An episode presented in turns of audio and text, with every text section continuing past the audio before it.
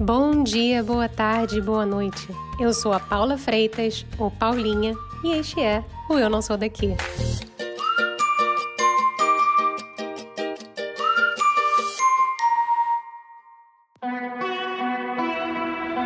Nossa viagem hoje é para um país que tem o tamanho de uma cidade. Um lugar conhecido por ser todo perfeitinho, limpo e dentro dos conformes. Singapura. A publicitária Cissa Ferreira passou a vida inteira se mudando, indo de lá para cá até cair no Sudeste Asiático. Ela conta no episódio de hoje como utilizou o audiovisual para se manter conectada com o Brasil durante os cinco anos que morou em Singapura e como sempre colocava a culpa nele, no fuso.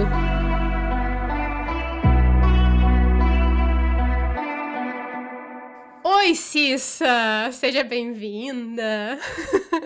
obrigada, obrigada pelo convite, adorei. Eu que agradeço, eu que agradeço. Nós aí com café do seu lado, eu com o meu copinho d'água aqui desse lado, prontas para bater um papo. É, eu preferia estar falando sobre viagem, sobre Singapura com você no boteco tomando uma cerveja, mas é o que tem para hoje, né? A tela do computador, um cafezinho é a realidade em que estamos vivendo. Já que é. não podemos de outra maneira, fazemos desse jeito. Pelo menos estamos tendo uma conversa legal, né? Nesses tempos de lockdown, tá, tá, estamos no lucro. tipo isso, tipo isso. Mas se apresenta aí, Cissa. Quem é você nesta vida muito louca? Muito louca. Bom, Cissa, eu sou a Clarissa, na verdade, Cissa por os íntimos e não íntimos já. Eu sou publicitária, e eu tô agora morando em Londres. Essa aqui, se eu não errei nas contas, já é a minha 15 casa na vida. Uau! E eu acho que é a sexta, desde que eu juntei os trapos com o meu namorado, e a terceira com a minha filha. Tenho uma filha de dois anos. Indo pra quarta, que a gente tá pra se mudar de novo no meio do ano. Então, assim, não sou, digamos que criar raízes não, não é meu forte, nunca foi desde pequena. O que mais? Eu sou, eu sou publicitária, né? Eu trabalho com televisão desde a época da faculdade, né? Com audiovisual, assim, então já tem, pô, desde a época da faculdade, já tem um bom tempo. Digamos que eu, eu tô prestes a quarentenar na quarentena, então, assim, né? Estamos falando aí de muito tempo. e agora que eu tô nessa vida de cada hora morar num lugar, eu tô praticamente freelancer, mas trabalhei muitos anos no Rio, em televisão, e é isso, essa sou eu. essa é você na vida muito louca. Eu na vida.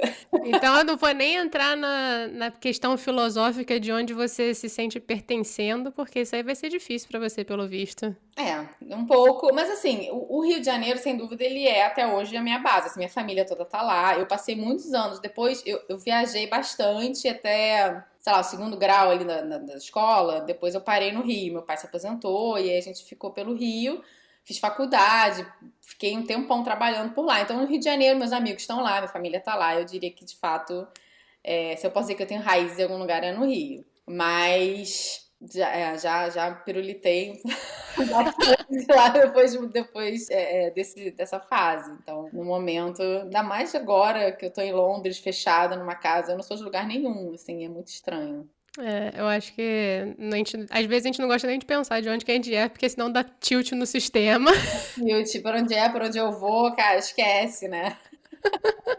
Mas aí, você tá em Londres agora, né? Uhum. Mas eu queria muito saber um pouquinho da sua experiência em Singapura. Sim. É. Porque já tem, eu sei que já tem um tempinho, mas eu acho que foi fascinante para você, né? Como é que foi essa experiência? Como é que você foi parar lá?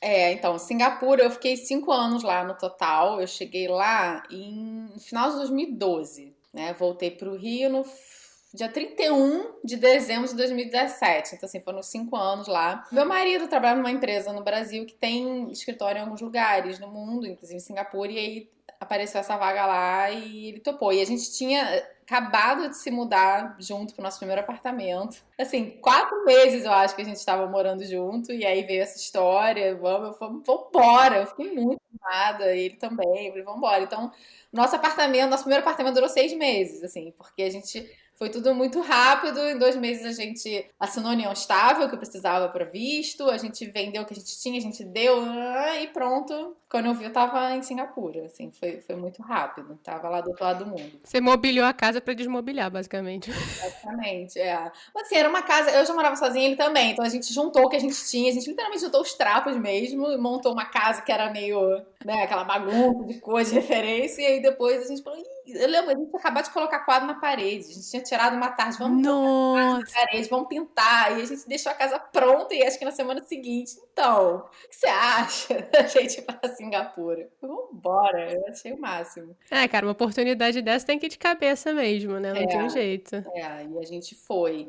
E era uma coisa que tanto eu quanto ele, a gente queria muito. A gente é apaixonado por viagem, assim. Eu sempre fui. Isso que eu tava falando de não, não criar raízes, isso é uma coisa. Eu cresci me mudando muito e eu acho que eu sempre tive no, meu horizonte essa vontade de realmente sair de novo do Brasil, do Rio, continuar viajando. E eu trabalhava muito. Então, pra mim era assim, aquelas férias do ano. Era um mês, um mês por ano graças a Deus eu tinha o privilégio de estar empregada, carteira assinada, então eu tinha isso de um mês por ano fazer uma viagem para minha sanidade mental, assim, eu passava o ano inteiro planejando aquilo, mas era sempre insuficiente. Então, para mim pensar em poder estar na Ásia, morando na Ásia, né, em Singapura, que é um hub maravilhoso para você viajar de lá e tal, foi foi fascinante. Eu na hora me, me animei. Assim, e é engraçado porque tinha oportunidades em outros escritórios, né? Tinha nos Estados Unidos, tinha aqui em Londres, que é onde a gente está agora. Em Singapura, eu falava, ah, Singapura, por favor, eu quero Nossa! Minha, assim, o top 1, minha preferência total, vamos pra Singapura. E aí rolou. Porra, que bom que rolou, assim, né? Ah, Eu assistindo os seus vídeos, eu descobri uma história que você chegou lá num momento muito particular, né, da cultura. E assim, você pode contar um pouquinho como é que foi isso?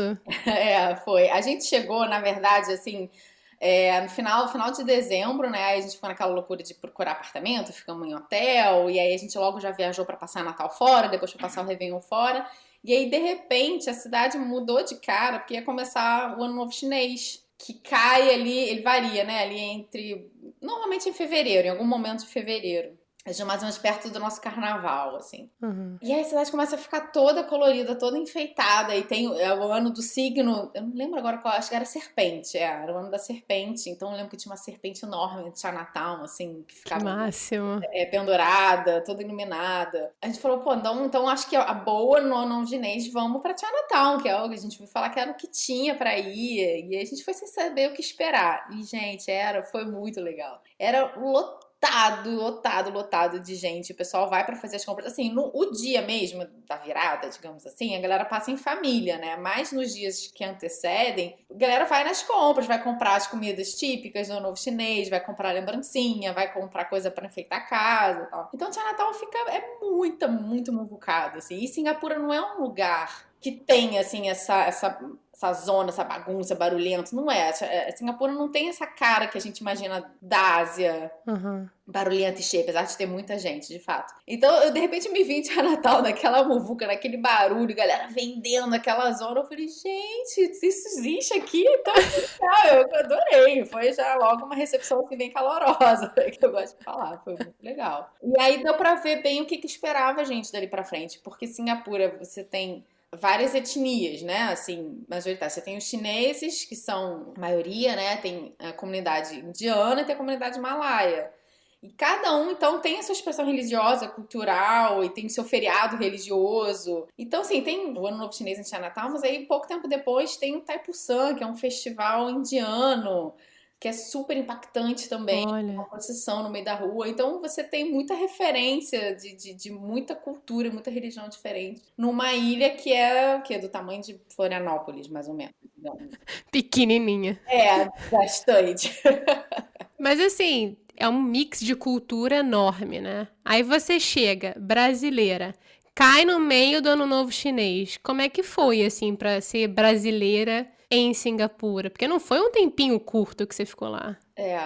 Assim, Singapura tem muito, muito, muito estrangeiro. Muito. Eles têm, não só dentro da própria é, é, população singapuriana, é já misturada, é de, uma de origens muito diferentes, quanto é um lugar que também recebe muito estrangeiro. Assim, uma porcentagem muito grande da população de, de expatriados é, de imigrantes. Em Singapura tem essa coisa, eles têm conceitos diferentes de expatriado e imigrante, né? Muito louco. Assim, expatriado é normalmente o cara branco, é mulher também, né? Uma pessoa branca uhum. que vem do Ocidente, ou talvez ali Japão, né, nos países um pouco mais ricos da Ásia, vem para trabalhar numa empresa multinacional, num banco, numa universidade, normalmente para ganhar bem, é, né, com as crianças, no colégio internacional, enfim. E tem os imigrantes que é o que a galera da Índia, do Bangladesh, da, das Filipinas, que vai trabalhar na construção civil, né, as domésticas. Então, assim, os brasileiros, de uma maneira geral, eles se enquadram nessa, nessa categoria do, do expatriado, assim. E o que é muito particular de Singapura, assim, né? Você vem aqui na Europa, é completamente diferente. Hum. E por ser branco e ocidental também, você entra ali no bolo do, do, do Angmo, que eles chamam. O que, que é Angmo? Angmo é um termo levemente pejorativo para gringo, para branco do Ocidente. Então, é, é, então, um imigrante, sei lá, do Paquistão, ele não é Angmo, ele é imigrante com todo o termo pejorativo que você pode colocar nele, sabe? E é muito louco porque no fim das contas é todo mundo imigrante, sabe? Esse conceito bem separado, bem diferente, assim, sabe? Então, nesse sentido, o brasileiro, ele chega em Singapura de uma maneira geral, tá? Vamos generalizar, chega já numa bolha de privilégios, assim, tanto de, né, um tratamento diferente, ele normalmente vai morar já num condomínio, ele vai ter acesso né, a algumas coisas que o imigrante que vem de outros lugares não vai. Ele vai vir através de uma empresa que vai contratar para trabalhar na construção civil, ele vai ter pouquíssima folga, vai trabalhar para cacete, vai ganhar mal. Então é, é, é diferente, sabe? Uhum. Então, dentro disso, sendo uma, uma sociedade que está muito acostumada com estrangeiros de maneira geral, você passa batido, assim. Ninguém. Acho que deve ser muito diferente você ser um estrangeiro, sei lá, morando na China. Uhum. Ou na Índia, sei lá na Índia, é. Porque lá você passa batida só mais um, no meio da multidão. Muito estrangeiro, muito estrangeiro. Então eu não senti em momento algum assim, ai, nossa, tô, eu sou a única estrangeira aqui. Não, esquece, não é não, sabe?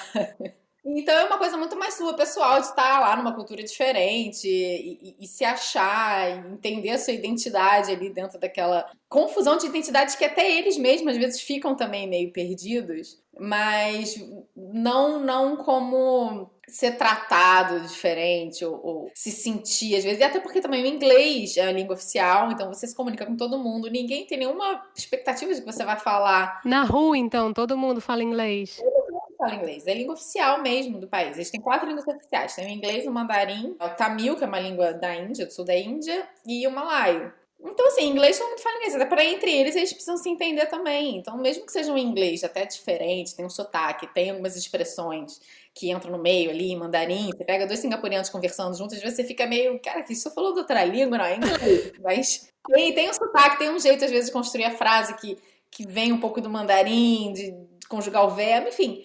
Mas nada que você não, não pegue, você não consiga se virar perfeitamente bem. Tudo oficial é inglês. Então, você não tem esse tipo de, de choque, esse tipo de não pertencimento, assim, porque você realmente.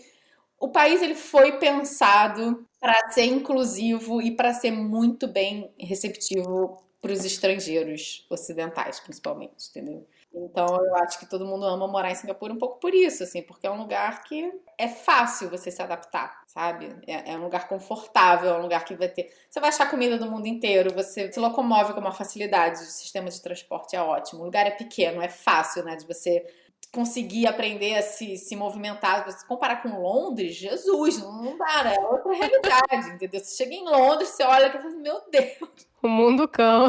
O mundo cão, exatamente. É tudo longe pra caramba, tudo cheio pra caramba, com 200 mil linhas de, de, de metrô e tal. Singapura é muito simples, é muito fácil, é muito seguro, muito organizado. Então, é isso, é um lugar muito gostoso para você começar uma vida como expatriado, eu acho, sabe? Foi uma boa imersão, então, sair do Rio e ir para Singapura. Foi, foi. Um primeiro contato com uma vida fora, assim, como adulta e tal, né? Virando, foi realmente uma, um bom lugar para começar. Então, o que eu ia te perguntar é o seguinte, porque por mais que seja um país super que receba estrangeiros com maior facilidade e tudo mais, no fim das contas você ainda tá numa cultura completamente diferente, né? E é uma cultura que na verdade é um mix de muitas culturas, como você disse. Tem algum choque cultural que você lembra do dia a dia? Como era assim, viver lá de verdade. É, é, é engraçado, assim, eu vi muita gente reclamar, muito amigo brasileiro, um brasileiro que acabou ficando amigo nosso, né, nossa galera, e eu sentia todo mundo falando muita comida, que de fato é uma comida muito diferente, mas eu amava comida, então para mim também não foi foi a oportunidade de ter acesso a uma culinária que eu, né, no Brasil, no Rio, pelo menos, é muito difícil achar um restaurante bom, assim, né, oriental, que não seja japonês. Mesmo assim, o japonês né, também não é. Um japonês fajuto, não o japonês de São Paulo. Exatamente. Então, eu achava muito legal. Eu sou vegetariana, então também tem muita opção de comida legal vegetariana. Então, isso tudo sempre me, me empolgou muito. É engraçado eu falar uma coisa que. Eu não, não me incomodava, mas que às vezes me cansava um pouco. Uhum. E aí não tem nada a ver com a cultura deles especificamente. É que Singapura é um lugar que é extremamente organizado, limpo, cheio de regras, você não pode andar fora da regra mesmo. Maquete de arquitetura, né? É, exatamente, é tudo projetado, é uma cidade que foi assim pensada há 50 anos e que está crescendo muito. Sim, eu sou, eu sou da comunicação, né? Eu sou uma pessoa das artes e tal. E aí eu vejo um lugar que não, não existe. Ai, não existe espaço, assim, pro, pro imprevisível, sabe? Não existe espaço para você.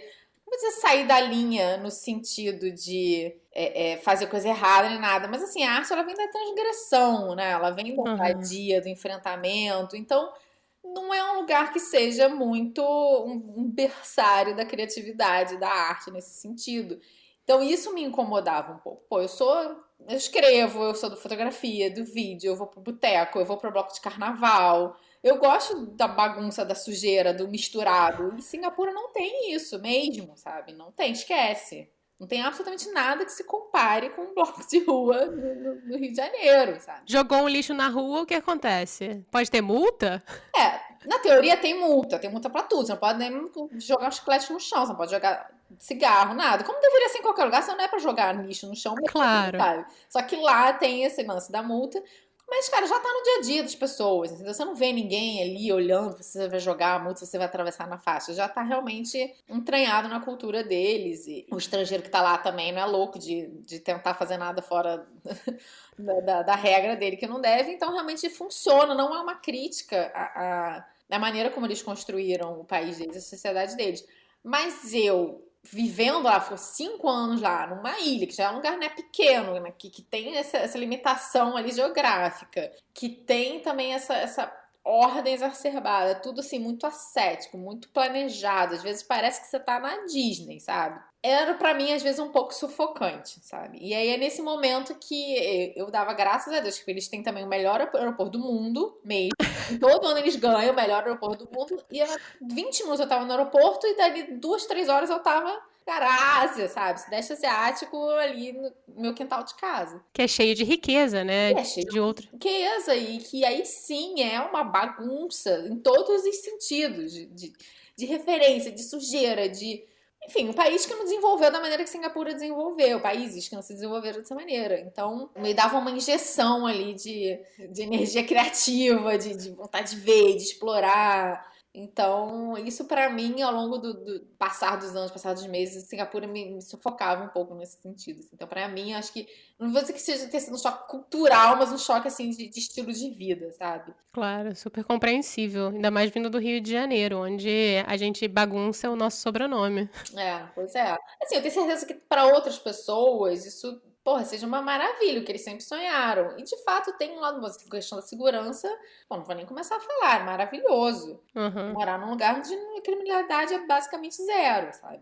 Claro. É, de novo, assim, não é uma crítica, sabe? Eu acho que eles conseguiram realmente construir um país com, com uma qualidade de vida sensacional, mas que vem com esse, né, com, com esse preço. Assim, Singapura, eu acho que dificilmente vai ser um polo de exportação de, de de arte, sabe? De cinema, de música, de moda. Não vai ser, não é. Deixa para Coreia do Sul, deixa para o Japão, deixa para China, para a Índia, mas Singapura não vai ser. Eles são referência em outras coisas, tecnologia, inovação, enfim, muitas outras coisas. Mas acho que é uma questão também da minha formação, do que, que eu faço Claro. ver. E cada um é cada um também, né? Cada um vai ter a sua experiência, a sua visão. Essa é a sua visão. É, é. Mas assim, no seu site você também fez uma. Eu adoro o nome do seu site. Inclusive, altamente roubável. que se chama Culpa do Fuso. Isso. E eu sou a pessoa que bota culpa no fuso, assim, cotidianamente, porque na verdade é muito difícil estar longe. É, é difícil pra mim estar na Europa e falar com o Brasil quando a gente tem, sei lá, quatro, cinco horas de diferença. Imagino quando você tá em Singapura, sabe? Sim. Isso te dificultou a, a conexão com a terrinha e com a família? Pô, muito, completamente. O nome do, do projeto todo veio daí, não foi à toa, porque o fuso lá, agora a gente está sem horário de verão, né, no Brasil. Então, imagino que agora são 11 horas. A gente ficava ali entre 10 e 11 horas à frente. Então, isso no dia a dia é até louco de explicar, assim, porque não é nem só uma questão de, ah, vou ligar e eu tô algumas horas na frente. Não, tipo, a pessoa tá de manhã, você tá à noite. A pessoa tá acordando, você tá indo dormir. Isso é muito ruim. Você, é- são energias completamente diferentes, sabe? Sei lá, você tá na cama, doida pra ter um, né, uma conversinha, jogar conversa fora com alguém, sei lá, com a minha mãe, com uma amiga e tal. E a pessoa tá começando o dia ligada no, no, né, no 220 ali, me arrumando. Aí depois o, o contrário, você também, sei lá, às vezes você tá acordando de manhã cedo, tá com sono, tá ligado? E a pessoa tá terminando um dia de trabalho estressada. Enfim, as energias nunca batem. E é isso difícil, pode parecer uma besteira, é até difícil explicar, assim, mas você acaba cada vez menos é, falando, assim, em tempo real com as pessoas, sabe? E aí acaba ficando muito, pra mim, a comunicação é muito na base do registro, assim, né? De, sei lá, escrever um texto, de tirar umas fotos e mandar. Eu cheguei lá em 2012, então assim, eu não usava o Instagram ainda, não tinha ainda essa coisa tão instantânea do. Tipo, aqui eu sei que as pessoas estão acompanhando o meu dia a dia em Londres. Super legal, trancada em casa, mas enfim. Meus amigos estão um pouco mais próximos nesse sentido. Naquela época não tinha tanto. Então era, era isso. Eu fazia vídeo, eu comecei a fazer os videozinhos, comecei a fazer, a escrever mais. Então, foi, isso tudo partiu dessa falta de comunicação por conta do fuso horário, assim, sem dúvida. A culpa era do fuso total, assim. Era muito difícil. Cara, mas é incrível, assim, porque né, através disso você descobriu, assim, esse. Não descobriu, porque você já trabalhava com isso, né? Você já trabalhava com vídeo no Brasil. Mas esse processo de storytelling, eu acho que talvez tenha te dado uma oportunidade de se desconectar, de certa maneira, do Brasil e de fazer umas reflexões, né? Sem dúvida. Quando eu cheguei em Singapura, eu tava vindo de, sei lá, quase 10 anos aí trabalhando sem parar, num ritmo frenético. Tava bem desgastada, tava desmotivada com a minha profissão, tava, sabe, naquele momento assim, ai, pra onde eu Crise. vou, faço? Crise total, crise criativa, crise pessoal, tava bem assim, um momento chato, difícil. Aí quando a gente chegou em Singapura, a princípio a gente ia ficar um ano e meio, a gente acabou ficando cinco. Então no primeiro O que, o que são cinco pra quem pensou um ano e meio, né? Não é? É ótimo. A minha vida, assim, é muito simples de planejar. As pessoas falam, onde é que você vai estar daqui a 10 anos? Meu irmão, não sei nem onde é que eu vou estar ano que vem, sabe? Amanhã. É, então, assim, pega leve aí. E eh, a gente ia ficar um ano e meio. Então, num primeiro momento, eu não cheguei lá, eu falei, cara, eu vou, vou tirar, ser um ano e meio sabático, assim. Que incrível. Eu não vou estar aqui catando trabalho, porque eu vou, vou procurar trabalho aqui, eu vou fazer exatamente o que eu tava fazendo no Rio. Eu vou, vou pra onde eu tenho experiência, não vou chegar aqui querendo inovar também na carreira agora, num né, país diferente e tal. E o que eu tava fazendo eu não aguento mais, tô de saco cheio. Tô exausta, tô em crise criativa total. Então vou, vou tirar aí um sabático. Eu tinha uma reserva de dinheiro, eu tinha um apartamento no Rio, me dei esse luxo de ficar lá Claro. e descobrindo, é, me reinventando, digamos assim, profissionalmente. E aí, é, eu, pô, já trabalhava com vídeo, eu tava morrendo de saudade de voltar pra fotografia, de escrever sem ser coisas para trabalho, escrever coisa pra mim, enfim, de, de exercitar minha criatividade de um jeito mais pessoal. Sem nenhum tipo de né, cobrança e orientação. Deadline. Exatamente, desde lá, exatamente. Então, é, eu voltei para fotografia, voltei para o vídeo, e foi o que eu te falei, eu comecei a registrar as coisas para contar, para meio que mostrar em casa, mostrar para os amigos, fui fazendo vídeos curtinhos e postando, sei lá, no Vimeo, fazendo umas coisas mas muito assim, totalmente para minha galera. E acabou que a coisa foi crescendo, eu fui tendo vontade de fazer uma coisa maior. Falei, ah, vou fazer um projeto então mais, mais completo, né? Como é que eu faria? Virou, virou um laboratório criativo, sabe? Como é que eu faria? Como é que eu faria uma série do início? Eu tava trabalhando como, como um roteirista nessa época. Eu fui para Singapura, eu continuei freelando pro Brasil, eu trabalhava com uma produtora, uhum. é, fazia o roteiro para um programa pro, do canal off. Então eu tava nessa de trabalhar essa linguagem, de ter depoimentos, de construir história a partir do depoimento das pessoas. Eu falei, pô, vou fazer uma coisa dessa para mim aqui em Singapura. E aí eu construí, acabei construindo o A Culpa do Fuso. Que ele surgiu, era só, era isso, eram vídeos, era uma websérie pro YouTube. Não tinha ainda o site, não tinha ainda é, Facebook, Instagram, nem nada. E foi maravilhoso, porque virou uma. É isso, foi a minha imersão na Ásia, foi nesse momento, assim, porque eu pegava a minha câmera. Era quase assim, a minha desculpa para sair de casa para fazer as coisas, sabe? Era a minha desculpa para querer viajar para tudo quanto é canto mais louco do, do Sudeste Asiático, para registrar aquilo, para poder falar sobre aquilo. Então, quando você está atrás da câmera, você tem uma, uma conexão muito diferente, eu acho, muito mais profundo. O olhar é muito mais ai, faminto, assim, sabe? De olhar os detalhes, de querer registrar, de não sei o quê. Então, Buscar. Isso, é, exatamente. Então, isso eu acho que transformou a minha experiência muito mais, assim, ai, apaixonante, sabe? Foi, eu, eu deixei de ser só uma turista expatriada para ser alguém ali muito olhando tudo muito de perto, assim, muito muito imersa mesmo. Então foi um projeto que começou como um laboratório criativo e acabou virando realmente o centro da, da minha vida ali nesses cinco anos em Singapura. Acabou que um ano e meio viraram cinco, mas aí eu já estava ali super feliz com, com, o rumo que a minha vida estava tomando e eu já estava conseguindo trabalhos através da Copa do Fuso. Eu comecei a editar para fora, fiz tipo uma, uma, uma produtora remota, assim, então eu editava vídeos para fora através do, do Ocupa do Fuso, continuei freelando para essa produtora, então falei, ah, tá aqui, se eu, se eu for arrumar um emprego agora, eu vou um, parar de trabalhar, eh, parar de viajar para ficar trabalhando, vou voltar a ser aquela pessoa histérica, nervosa, ansiosa, então não, deixa eu curtir, porque eu vou voltar, eu sabia que eu ia voltar. Eu sabia uhum. que em algum momento eu ia voltar para o Brasil. Então, não, deixa, deixa, eu, deixa eu viver essa experiência da, da maneira mais apaixonante assim que eu consegui. Deixa eu fazer essa imersão mesmo, registrar tudo. E na hora de voltar, a gente, a gente vê como é que fica. E aí, quando eu voltei de fato, eu voltei a trabalhar, eu voltei para a empresa que eu trabalhava antes, e a vida seguiu o seu caminho, né? tudo, tudo novo de novo. Tudo novo. e qual foi assim, a história que você acha que você mais se apaixonou e que você mais gostou de contar nesse, nesse período lá? Ai, pergunta difícil, hein? ah, pergunta fácil não tem graça. Pergunta difícil. Olha, eu tinha, eu tinha muita vontade de fazer as pessoas irem pra Ásia, porque, de novo, estamos falando aí de 2013, 14. Ninguém viajava. As pessoas não iam pra Ásia tanto quanto vão hoje em dia. Quer dizer, hoje em dia ninguém vai pra lugar nenhum, mas é, pensando aí na pré-pandemia, assim. A Ásia teve, teve um boom, assim, de, de turista brasileiro. E eu vi esse crescimento acontecer nesses cinco anos que eu tava lá. Mas eu, quando eu fui para Singapura a primeira vez, que foi um pouco antes da gente morar lá, que era, sei lá, tipo 2011, talvez, que eu já tinha ido uma vez antes pra. Uhum. Eu não conhecia ninguém que tinha ido. Eu acho que conhecia, sei lá, umas duas pessoas. Uma pessoa tinha ido pra China, uma outra pessoa que tinha ido sei lá, pra Tailândia. Eu não conhecia ninguém, meu círculo de amigos, de galera, ninguém tinha ido. Que é caro também, né? E é longe pra cacete. É, é caro, é longe, falta formação. É, era diferente, assim. Então eu queria muito. Ai, fazer as pessoas se apaixonarem pelas coisas que eu, que eu tava vendo lá, sabe? E, e tem, tinha, né? Muito ainda estereótipo e preconceito. Ah, é perigoso. Ah, é comida, você vai passar mal, você vai comer barata. Você... Né, as pessoas criam umas histórias, assim. E eu queria mostrar que não, sabe? Eu queria mostrar que é, é seguro, que as pessoas são amáveis, que a comida é maravilhosa, que aquela bagunça é muito gostosa, muito calorosa, que você é bem recebido, que, né, que tem sorriso de quanto é lugar. Então eu, eu hoje volto e meio, eu revejo os vídeos, os episódios, porque acabaram sendo, né, o registro da, da minha vida na Ásia, assim.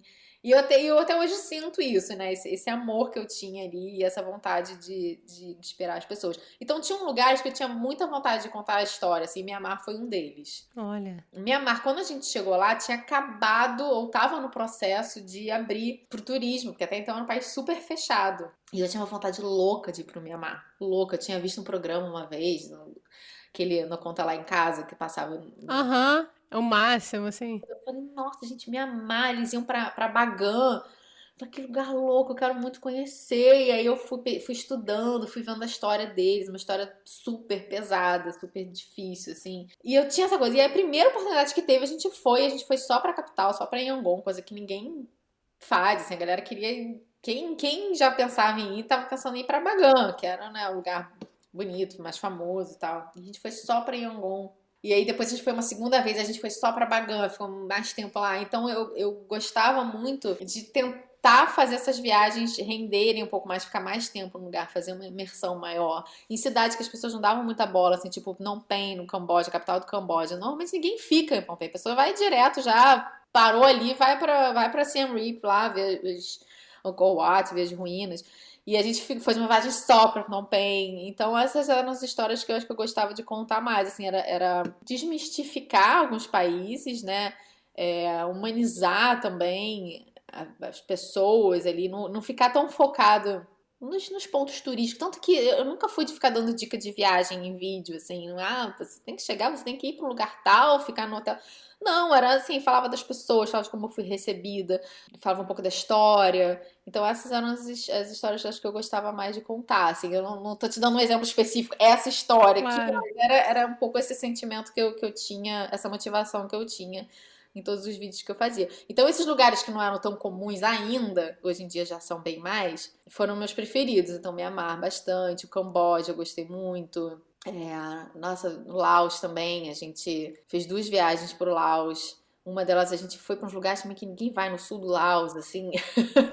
e, era, e é um lugar super conectado à natureza. Então você vai, você dá uma banho de rio, você vai pra cachoeira. Que, que delícia. Vai ligar que no Laos tenha isso. Então, era o que eu gostava mais de, de contar era isso. Mais do que a Tailândia, mais do que os lugares mais famosos, assim, Bali, Indonésia, né? Que a galera conhece mais, né, no fim das contas. Ah, exatamente. Aí eu me sentia menos motivada de ficar falando sobre. Eu queria justamente mostrar, cara, olha só, esses buraquinhos da Ásia são demais, sabe? É, é legal, pode ir, vai, é seguro, você vai ser bem recebido, você vai curtir. Tem o selo cista de qualidade. É, exatamente, exatamente. Então, realmente dá muito mais tesão de ir, de, de produzir conteúdo sobre esses, esses cantinhos, assim.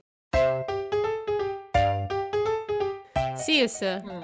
vamos de momento chorrindo, ou também conhecido como momento rir pra não chorar.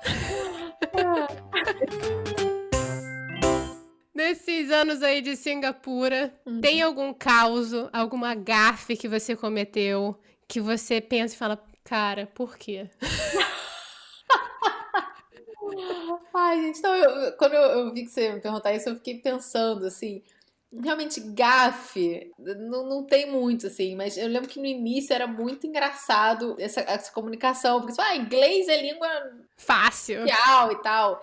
E o sotaque realmente é muito, é muito difícil no início, assim. Então tinha muitos momentos que, sei lá, principalmente com serviço, assim, né? Você tá tentando pedir alguma coisa aqui e a pessoa responde e você fica assim, silêncio, assim. Aí eu lembro que era um tempo para processar, de tentar adivinhar o que que aquela pessoa tinha perguntado com aquela frase, que era em inglês e que eu não tinha entendido nenhuma palavra. Então, assim, rolava muito no início esse momento de é, cri, cri, cri, cri. Eu respondia. E aí, às vezes, não tinha nada a ver. Aí eu tava de novo. Então eu era muito tapada nesse começo, assim. Eu pensava, gente. Porque e eu cheguei a fazer aula de mandarim. Logo que eu cheguei, eu fiz três meses de mandarim. Que incrível. Eu aprendi a falar chinês, eu aprendi a falar mandarim. Não, esquece. Não... Primeiro que eu não tinha motivação, porque ninguém fala mandarim com você na rua. As pessoas olham pra você, ver que você é, né, branco ocidental, esquece. Vamos falar. Gringolândia, vamos falar gringolândia. É, exatamente. Mas de certa forma me ajudou a pescar algumas expressões, me ajudou a entender algumas construções de frase que são meio ao contrário, assim, meio que é do mandarim, mandarim é mais simples, assim, de, de construção frasal, não sei explicar direito isso, mas comecei a pescar isso mais. E eu fui, ficando mais espertinha. E rolava também, tipo, em casa, sei lá, eu tô no meu primeiro apartamento, tive uma filtração de escorrer água na parede, assim, chama lá o bombeiro, não sei o que, não sei o que. Irmão, eu sozinha em casa, André no trabalho. Aí chega, entra um indiano, ou paquistanês, confesso, não sei. O outro acho que também era, e tinha um chinês. Uhum. O chinês devia ser realmente de Singapura, os outros dois eu acho que eles eram, né, trabalhadores de fora. Eu não entendia nada. Primeiro, os indianos falavam entre si, não dá pra entender nada. Eles não estavam falando inglês, eles deviam estar falando tamil, que não dá pra entender. E aí eles tentavam falar inglês com chinês, e aí depois tentava passar pra mim com o Singlish, né? Que é o inglês. E eu ficava com aquela cara assim, meu irmão. Eu falo, Aí você só apontava pra infiltração, assim, tá ali, tá ali. Conversa aqui, faz. Aí, eu, aí, aí aquilo, ficava, o cara falava, eu parava. Aí ficava os neurônios processando, processando, processando.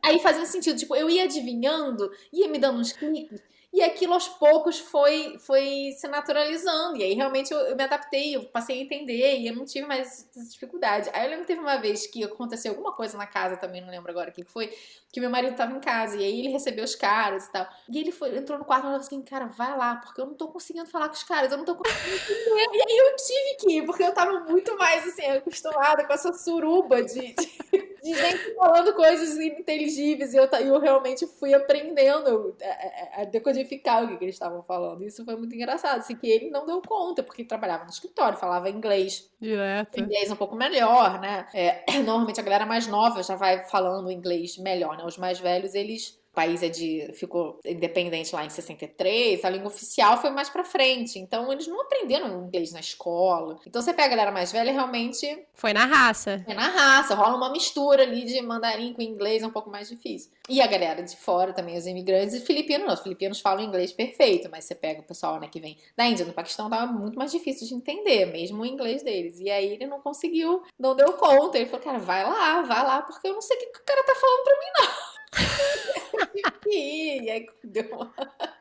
consegui me virar. No telefone, o telefone era muito difícil também, às vezes você tinha que ligar para call center, meu Deus. É, é, era engraçado. Mas aí depois realmente você vai entendendo. Aí eu lembro que teve uma amiga nossa que foi visitar a gente e ela tinha passado, sei lá, quantos anos nos Estados Unidos, ela tinha um inglês perfeito, assim, um sotaque americano, você jurava que era uma americana que tava ali, branquinha, de olhos azuis e tal. Ela não só não conseguia entender, como ela não conseguia se fazer entender. Gente! Porque ela falava com aquele inglês perfeito, sei lá, no táxi, por exemplo, que é uma galera mais velha, normalmente os taxistas, eles são singapureanos e são mais velhos. E eles têm bem esse sotaquezão, assim. Eles não conseguiam entender o que ela tava falando, eu ficava traduzindo, mas era tudo em inglês, sabe? Mas, era só uma questão de entonação, às vezes, sabe? De falar a palavra com uma entonação diferente, você fala um pouco mais cantado, e aí todo mundo entendia. Ela ficava olhando pra minha cara assim, eles não me entendem. São muitos anos de asa. Até o final da viagem você vai pegar. Excepcional, excepcional. Cissa, bora de momento bate-volta, também conhecido como Marília Gabriela. Ai, meu Deus, vamos, vamos. Eu não sei imitar Marília Gabriela, tentei aqui, mas Então bora, respira fundo aí, rapidinho, rapidinho, a primeira coisa que vem na cabeça. Ai, meu Deus, tô preparada. Ah.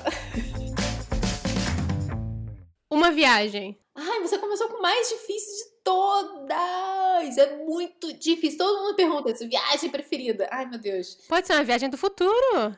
Não, vou falar, eu não sei do futuro. Não, se eu conseguir ir na esquina, eu tô feliz hoje em dia. Não vamos falar de viagem futuro, que você tá me gerando, entendeu? Gatilho aqui, ansiedade. Vamos falar de viagens passadas. Acho que Palawan, Filipinas, foi uma viagem inesquecível. Realmente, porque não só o lugar, mas o, o, que a gente conseguiu fazer lá, que foi pegar um barco e a gente passou uns cinco dias só ali, meia dúzia de pessoas, acampando praia deserta e, e nos lugares que eu nunca achei que fossem existir de tão bonitos, assim, foi realmente Nossa. desconexão total, foi maravilhoso. Putz, que lindo. Oh, Filipinas. Quero. Foi muito bom. Quero.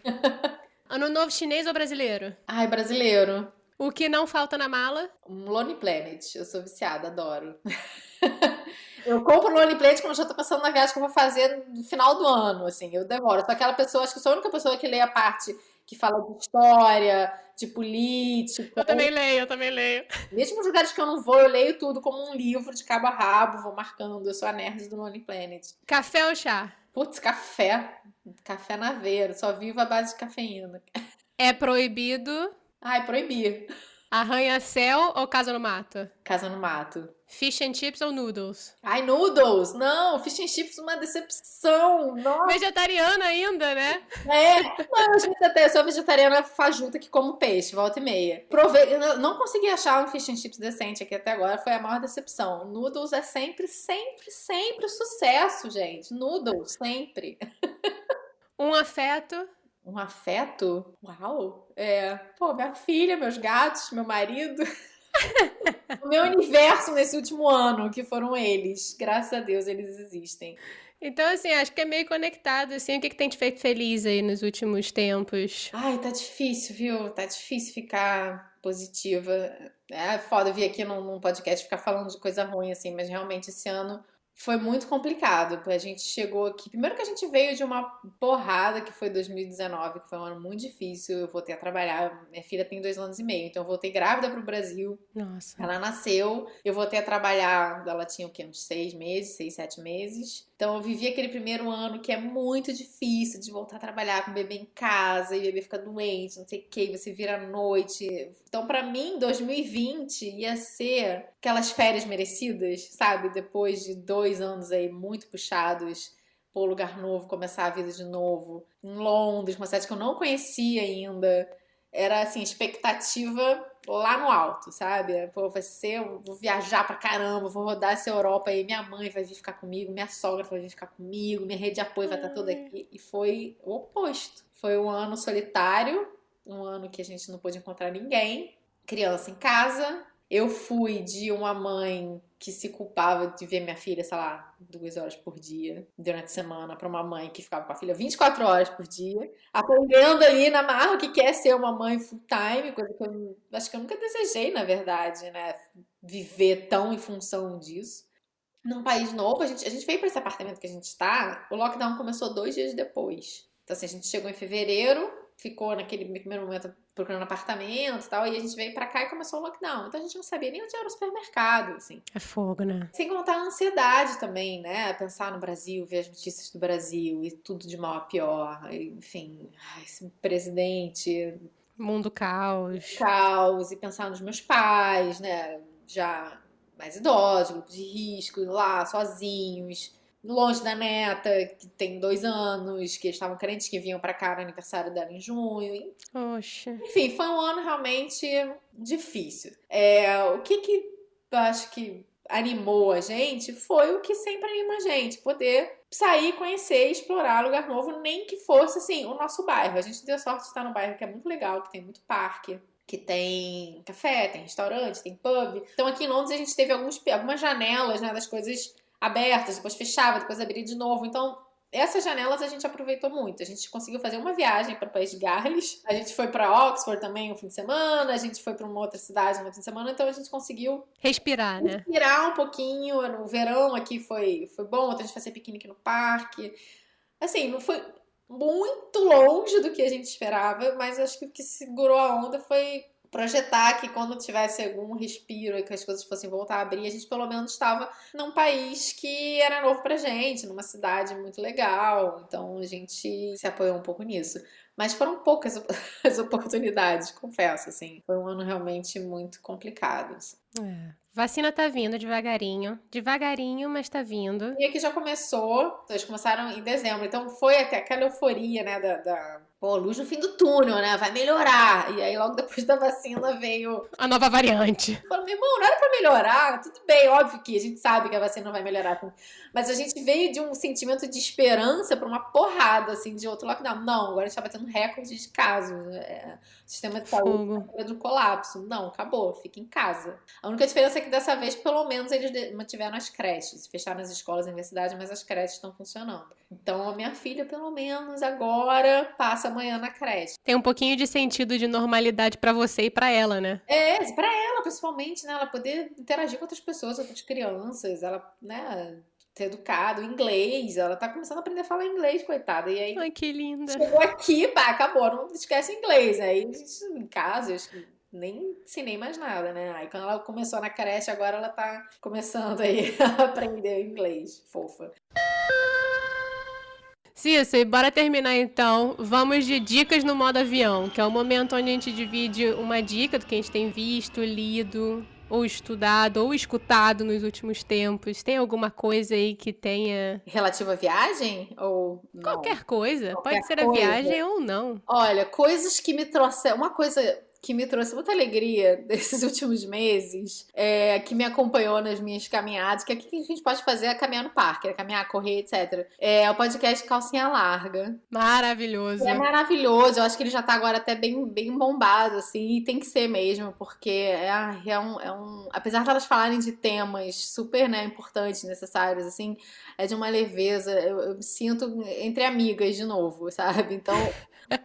Foi muito, muito companheiro, assim, foi muito bom. Leitura, infelizmente, eu tô sem tempo nenhum para ler, nenhum, nenhum. Então, quando eu tenho um tempinho, é Netflix, total. É, mas ainda falando de podcast, aí já não tão alívio cômico, já mais barra pesada. É um retrato narrado, que é maravilhoso. Nossa, é incrível. Fascínora, como é que ele chegou aí no poder e tudo mais. Como é que a gente chegou onde a gente tá no Brasil. E eu vi também o Praia dos Ossos, que também é muito legal, mas também barra pesada, né? Ali sobre feminicídio e tudo mais, feminicídio e feminismo, etc. Então não é especialmente uma coisa para as pessoas super se entreterem, mas eu acho relevante, acho importante também a gente né, se inteirar desses assuntos. Com certeza. E são dois, assim, muito muito bem feitos, os dois. Eu acho assim, eu adorei o retrato narrado, achei incrível. É. Até porque tem que ter estômago para escutar sobre a história do presidente esses dias. Tem que ter muito estômago. Mas ao mesmo tempo acho muito importante a gente entender como que a gente chegou aqui pra gente talvez não repetir o mesmo erro, sabe? No, no, no, futuro. E acho que o podcast é legal porque ele traz assim, que era uma crônica de uma morte anunciada praticamente, Sim, né? Exatamente, exatamente. Como que ninguém viu que isso estava para acontecer? Como que as pessoas acharam que ele era um personagem relevante, né? Foram muito erros cometidos, assim. Eu acho muito importante conhecer essa história, assim, de como ele, de como ele surgiu e como é que a nossa história, enfim, culminou nisso que tá aí, né? Nesse cenário. Com certeza. Aí, caos como projeto de governo. Mas enfim. Desculpa, se era pra trazer coisas legais. Eu trouxe aqui o baixo astral pro nosso programa. Foi mal. Mas pensando agora, assim, indica em relação à viagem, que é legal, tem um Eu fico difícil de, de indicar coisa na Netflix, porque eu descobri que tem várias coisas que eu tenho no Netflix aqui de UK que não tem no Brasil. E aí, às vezes, eu vou. Tipo, outro dia eu super indiquei é, é, os programas do Anthony Bourdain, que eu vi que tem todos aqui. E que eu acho ele fantástico, cara. Que perda. Até hoje eu sofro a perda desse cara. Os programas dele são maravilhosos, assim. A sensibilidade desse homem. Ele, é, ele era incrível, ele era incrível, assim. E aí eu descobri que tinha do Anthony Bourdain aqui na Netflix e eu comecei a devorar. Eu comecei aí, eu fui justamente ver o do, do Myanmar, eu vi vários países na Ásia por onde ele passou, que eu tenho um carinho especial, assim. E é fantástico, ele é muito bom, ele é muito bom. Aí eu super indiquei, até no meu Instagram, galera, não sei o quê, e não tem no Brasil. Não tem no Brasil. Acho que você tem, você consegue achar na internet. Ah, dá seus pulos aí, galera. É, pois é, não tem na Brasil, mas eu super recomendo revisitar os programas dele, que ainda são super atuais. Ele não fala só de comida, para quem acha que é um programa de culinária, não é ele é muito bom no que ele. Ele era muito bom no que ele, que ele fazia, assim, realmente uma perda. Mas um que tem no Netflix, que eu acho que tem no Brasil, e já é um totalmente leve humor mesmo, é o Travels with My Father, que é um comediante inglês, novo, jovem, cara de stand-up e tal, esqueci o nome dele agora. Que a série é justamente ele levando o pai, que é aquele britânico mais, assim, pomposo que você pode imaginar para viajar nos lugares mais loucos. Aí tem uma temporada, que foi a primeira temporada que eu vi, as outras eu nem curti tanto, mas que, que é na Ásia, ele levando o pai pro Sudeste Asiático. Olha! Que é de chorar de rir. É muito divertido. É realmente uma série leve pra você esquecer que a gente tá no meio da pandemia, pensar que um dia a gente vai voltar a viajar. É muito divertido, assim. É bem feito, ela tem um roteiro bem feito, assim, porque obviamente não é um reality. É, tem todo um roteiro por trás, mas assim, eles são muito bons, os dois, tanto o, o o menino quanto o pai. Então, as piadas elas fluem de uma naturalidade, assim, realmente parece que você tá vendo pai e filho viajando. E ele visita Nossa. lugares muito legais, ele conta histórias das viagens, então eu recomendo. Travels with My Father. Fiquei curiosa, fiquei curiosa. É, é bem divertido, mas é a temporada da Asa, tá? Eu recomendo começar pela temporada da Asa e se gostar, depois revisitar as outras, assim. Incrível. Cissa, muito obrigada pela conversa, por dividir comigo um pouquinho da sua experiência. Obrigada mesmo, viu? Eu que agradeço, foi uma delícia conversar, que relembrar de coisas boas. Como eu te falei, preferia estar tá tomando uma cervejinha, Mas é muito bom falar de viagem, é muito bom que você está produzindo esse conteúdo assim, né, leve e falando de coisa boa. Acho que a gente está precisando. É, já que a gente não pode viajar, a gente viaja pelo áudio. É, a gente fala de viagem, né? Inclusive vai voltar ao normal, a gente vai voltar a viajar, e é até bom pra gente repensar a maneira como a gente viaja, os lugares que a gente visita. Vamos ver se traz alguma mudança positiva. Revisão de prioridade de listinha de viagem. Isso aí, exatamente. Cissa, muito obrigada, viu? Mesmo. De nada. Beijo grande. O Eu Não Sou Daqui foi apresentado por Paula Freitas, editado pela Stephanie Debi, com design gráfico da Gabriela Outran e consultoria do João Freitas. E se você tem curtido o podcast, vai lá e recomenda para os amigos, manda no grupo de WhatsApp da família. E ah, caso ainda não tenha feito, segue a gente no Spotify e coloca cinco estrelas lá no Apple Podcast. E quer conversar com a gente? Basta entrar em contato pelo Instagram ou Twitter, arroba NSDaqui. Até semana que vem!